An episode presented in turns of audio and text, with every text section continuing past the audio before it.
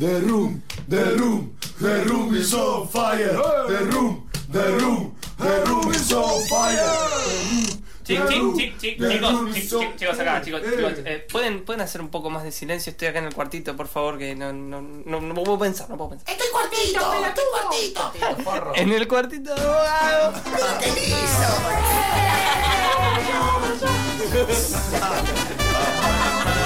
Chao.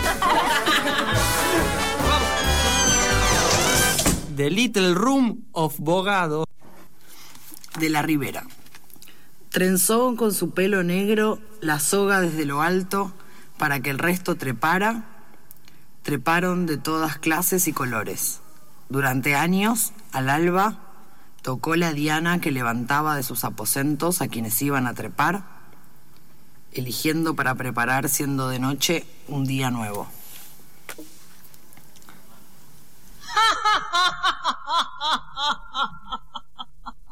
¿Por qué ríes así?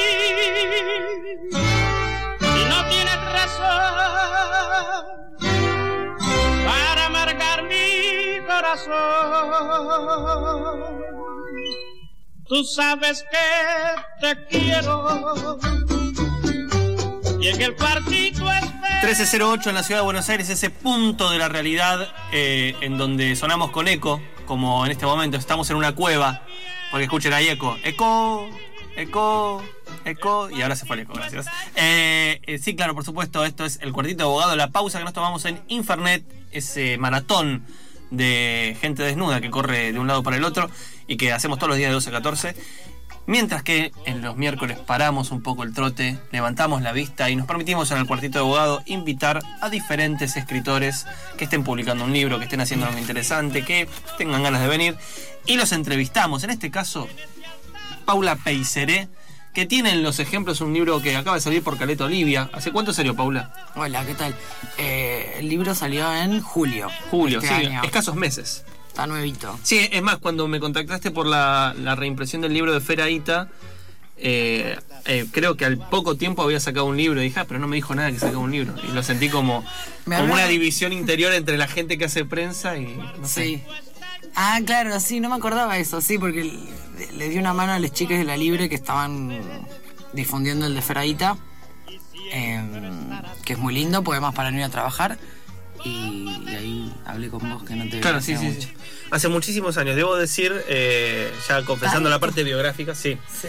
Eh, que a Paula circunstancialmente la conocí en un famoso curso de literatura inglesa, eh, en el práctico. Con Cerrato. con Cerrato de Juarros en el práctico de Gabriela, se llamaba la señora que nos tocó. No sé. Bueno, mucho tiempo atrás. Y después me enteré que también escribía poesía y te invité en su momento a un ciclo que creo que era un rock and poetry, no me acuerdo. Que era en el sótano de la casa de un belga en San Telmo. Sí, en una casa. En una casa. Se llamaba una casa. Exactamente. ¿no? Sí, sí, sí, sí, sí, sí. Pero Pero- lindo ese lugar. 2008 creo. Hace, Hace mucho. 11 años.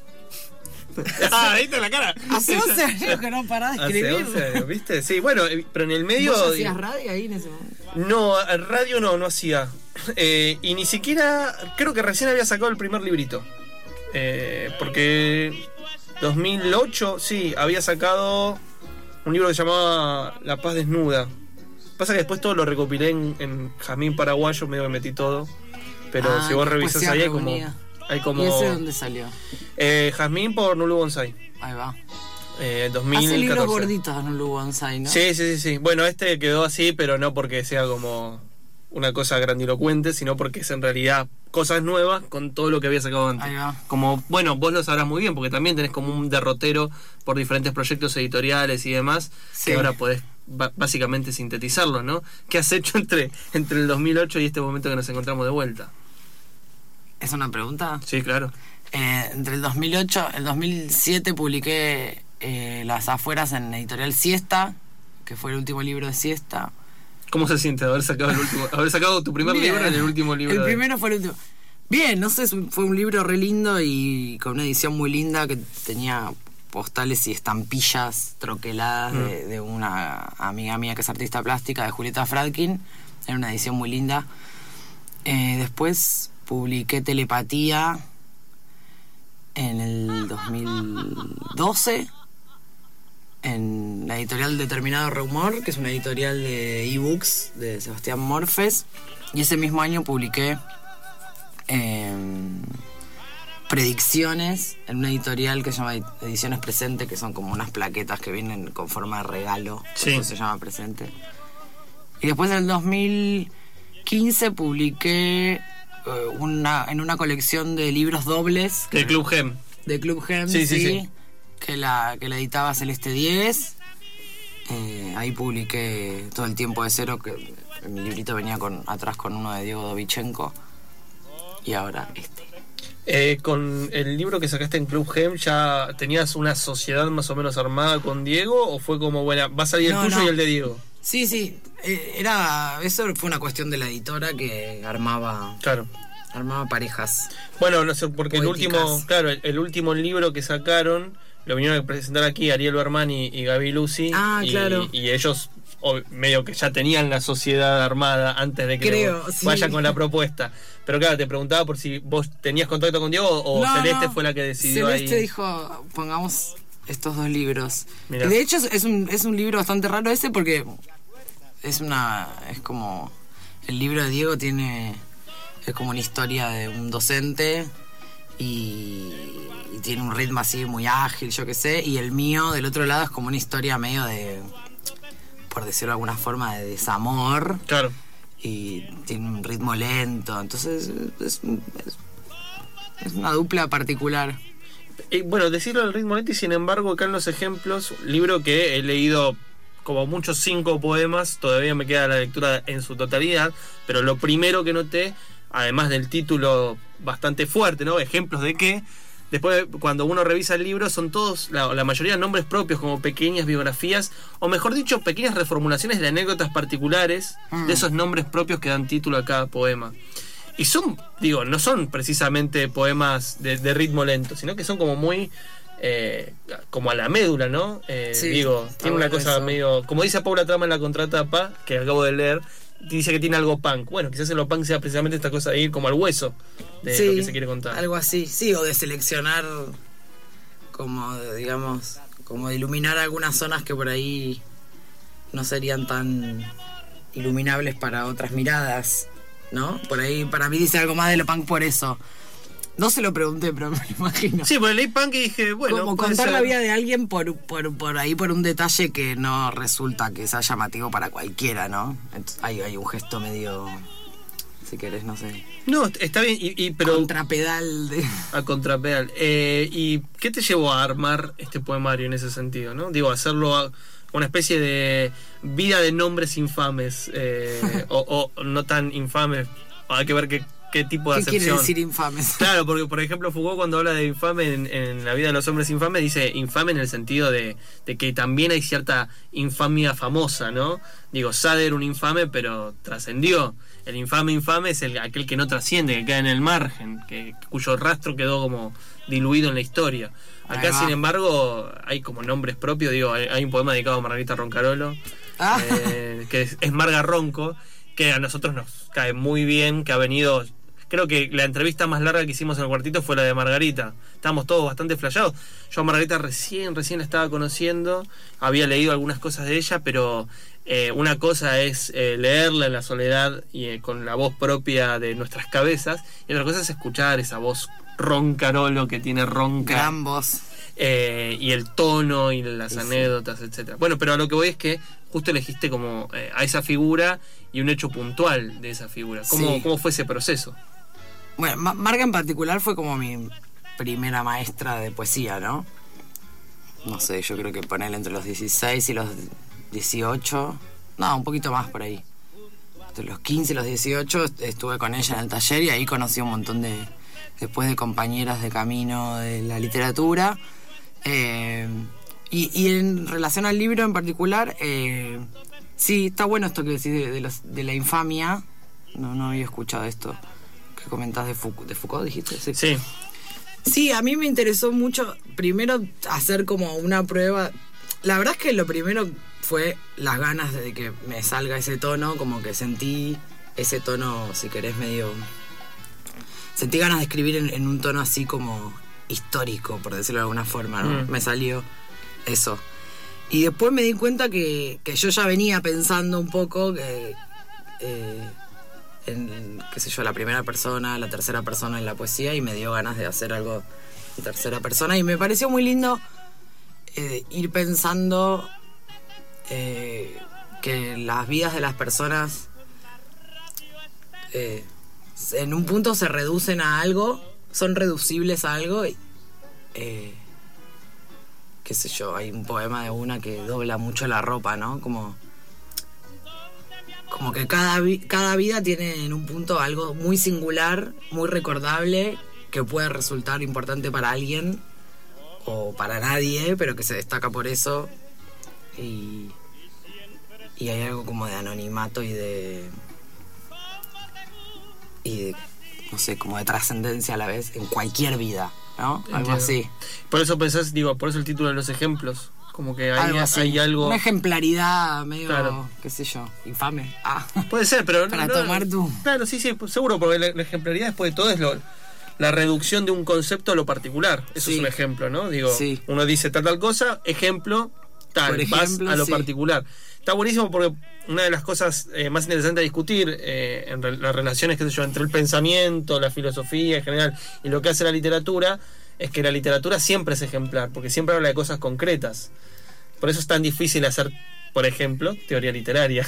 porque Claro. eh, no, ¿cómo, ¿Cómo abstraes de esa ejemplaridad tan puntual de un poema, de un Claro. cuento, de una novela, conceptos o ideas? Ajá. Siempre te quedas como en falta. Eh, y es más, cuando la filosofía quiere ir a la literatura, la usa a manera de ejemplo. Y a veces se equivoca por eso. Porque ¿cómo Sí. sacas un concepto de esto? Me parece interesante que el libro se llame Los ejemplos porque después de todo son como cosas muy particulares de gente muy particular. O sea, es como la Sí. particularidad de la particularidad. Sí. Que igual es raro lo que decís porque también hay como una acepción de lo ejemplar como aquello que es común o repetido, ¿no? Lo que es un ejemplo podría ser algo que se repite, pero es verdad lo que vos decís. En general suelen ser más bien Sí, eh, vos no me acuerdo. vos cuando- Singularidades. claro, eh, em, justamente está como esto, ¿no? De que eh, la idea de ejemplo a veces eh, tiene que ver con eh, el mejor representante de una categoría, ¿no? Claro. Tipo, por ejemplo, uno dice un jugador ejemplar. claro. Porque es el, el jugador cuyo juego resume Sí. toda una forma de hacer juegos. Claro. Pero al mismo tiempo, es representativo. claro, es representativo. condición. Eh, Bueno, hay, hay algo de eso en los poemas en que, si querés, las vidas son representativas de nadie prácticamente. Bueno, algunas sí son representativas, pero muchas veces tienen cosas que son como eso, irrepetibles. claro, bueno, sí, sí, sí. Algo sí. así.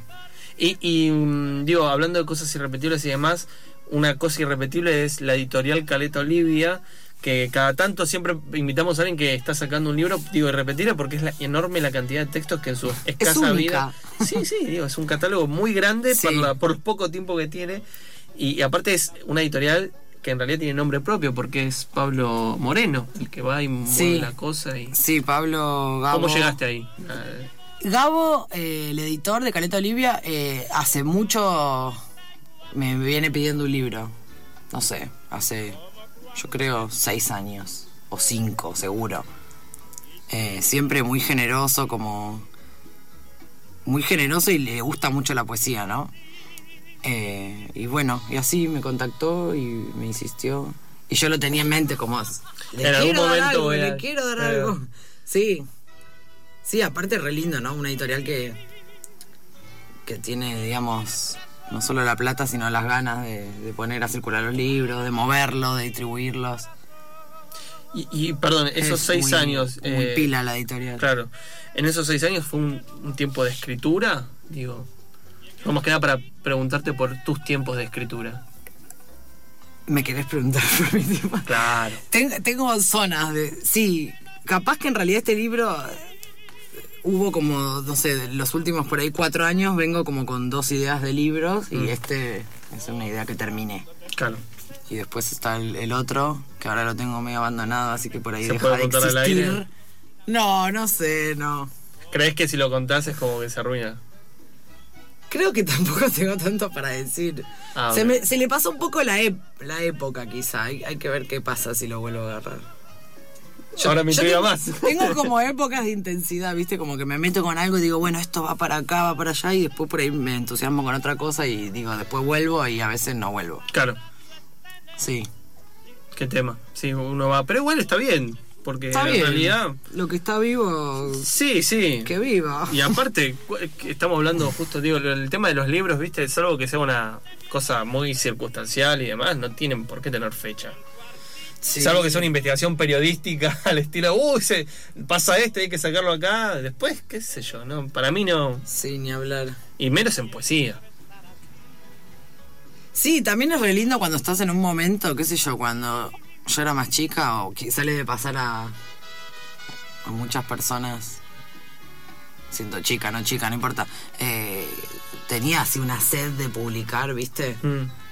Y qué sé yo, publicaba un montón de plaquetas.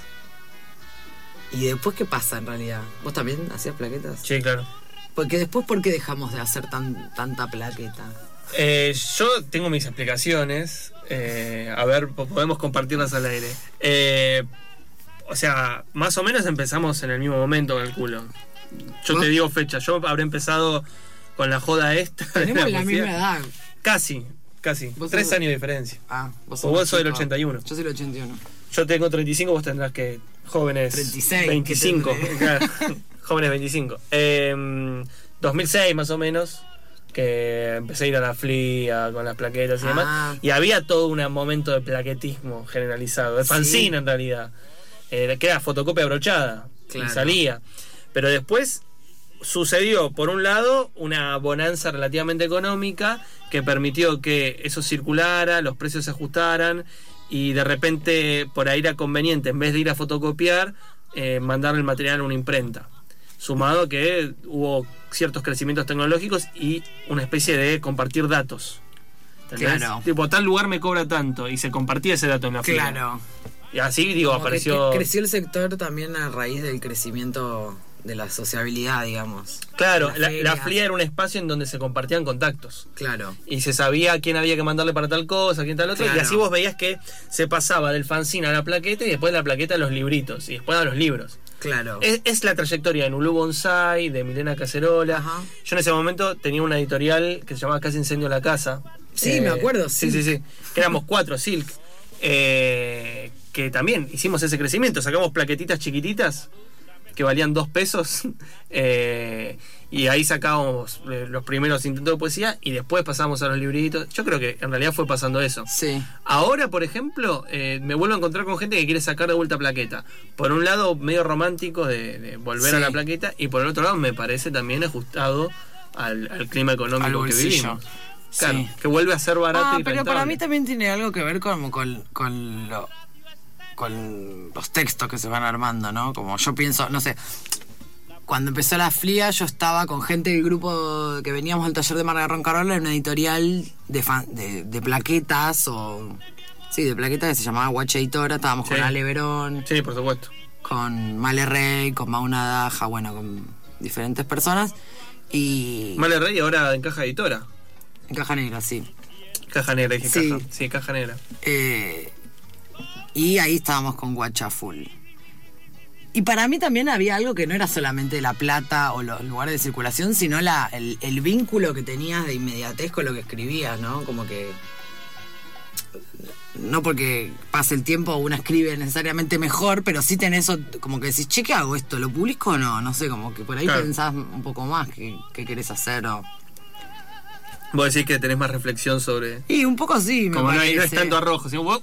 No, no, para- no, como que sí, sí, te vas dando cuenta que por ahí no vale la pena todo. Claro, Vas eligiendo un poco más. sí, sí, entiendo. Va, no, no sé. Yo eh, publico sí. mucho menos de lo que escribo, digamos. Claro, claro. Sa- sale a la luz menos de lo que escribo. El libro ya lo presentaste. Sí, lo presentamos ¿Y tenés en alguna libre. fecha por venir? ¿Fecha de lectura? Sí. Sí, eh, la semana que viene, eh, creo que el jueves, es 26, 27, no me acuerdo. El jueves. Jueves 26. Sí, voy a leer en el Centro Cultural Recoleta en un en un festival que está armando Micaela Piñero de un grupo de chicas que se llaman Las Pibas Mm. y creo que jueves, creo que miércoles y jueves a la nochecita hay como dos recitales de lectura. Ah, mira qué que bueno. está re bueno, sí. Ahí en el Centro Cultural Recoleta. Sí, Bueno, y te, te pones a escuchar leer eh, poemas de los ejemplos. Y de- probablemente. Y de, tu producción. Y, sí, estoy leyendo más lo del libro y... Lo último, último, ¿no tirás Sí. alguna cosa de otro momento histórico? No, de- la otra vez vine a la tribu al Mugre, que es un festival muy lindo de que arma una amiga, Marian Milberg, con Ia Acevedo, que es mi compañero de mi, mi compañero socio de, de literatura, con quien damos taller y hacemos cosas. Bueno, hicieron el Mugre y subí tipo al escenario con con la mochila, con la compu, porque se me había acabado la batería del celular y quería leer como poemas que no fueran del libro y nada, no dio. Al final leí esto y Y ya está. dejé la compu, claro, sí, dejé la compu guardada y no, no leí más nada. Eh, estamos- Aparte es, sí. es difícil, viste, también eh, como que est- estos poemas que son así en tercera persona y tienen un tono, por ahí lees con otra cosa y a veces no combina ni en pedo y... Claro. Y, y tu ánimo también para leer es otro, Ah, no el sé, ánimo sí es muy importante como acomodarse. Excepto que estés en un día multianímico y bueno, leas de todo, pero A veces no entras pasa. en una, ¿no? Va, yo entro en una cuando leo. Mirá. Sí. Bueno, si quieren ver a Paula Peixada entrando en una, recuerden la semana que viene, el jueves, en el Centro Cultural Recoleta, va a estar leyendo en una fecha organizada por las pibas, eh, poemas de los ejemplos. Y quizás depende el estado multianímico o no de su, de su vasta producción eh, poética.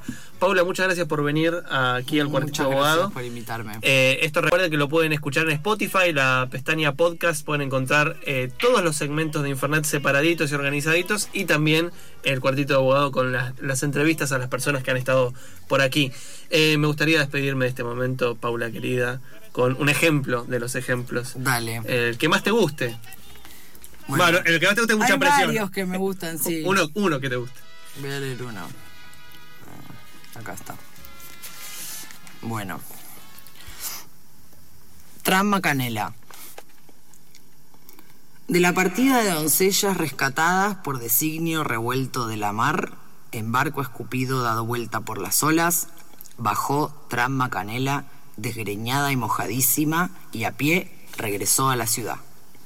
Entró cantando por lo bajo, porque su voz, tras desastre, se había embravecido de señas sirenas. A caballo, una señora que pasaba la oyó, encantada o temblorosa, y bajo efectos de su tono inexplicable, la llenó durante meses de oros y manjares, hasta que Tramma recuperada llegó a la ópera, con paso de plata, a tener lo que era suyo. The Little Room of Bogado